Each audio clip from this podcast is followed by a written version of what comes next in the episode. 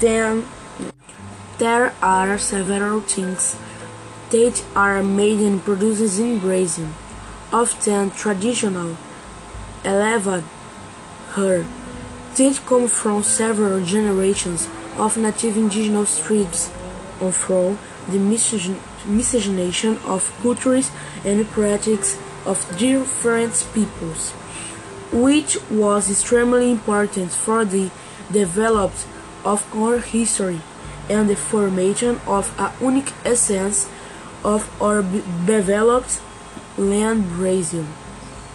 But what does that wave with the team made in Brazil?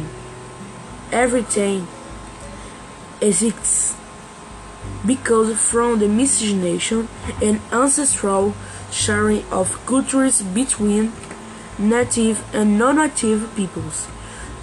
There was no unique creation of handicrafts, cuisine, typical tales, language, dance and rhythm, music, among several different things. Also was and that nobody else can produce in the same way that we do. There were several types foods from which region of Brazil. Mine and the Nordeste were the couscous and steamed meat, buffalo goat, cabidela chicken, de dois, whole cake, acarajé, prawn bobo, prawns and the pumpkin among many others. There are also embroideries like labyrinth, rococo, richelieu, rendezvous, etc.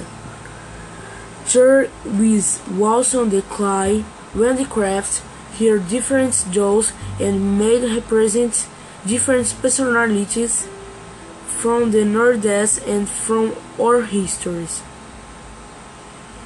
In addition to war, lanterns are also traditions typical of which region. Also very special. Brazil is very, very special.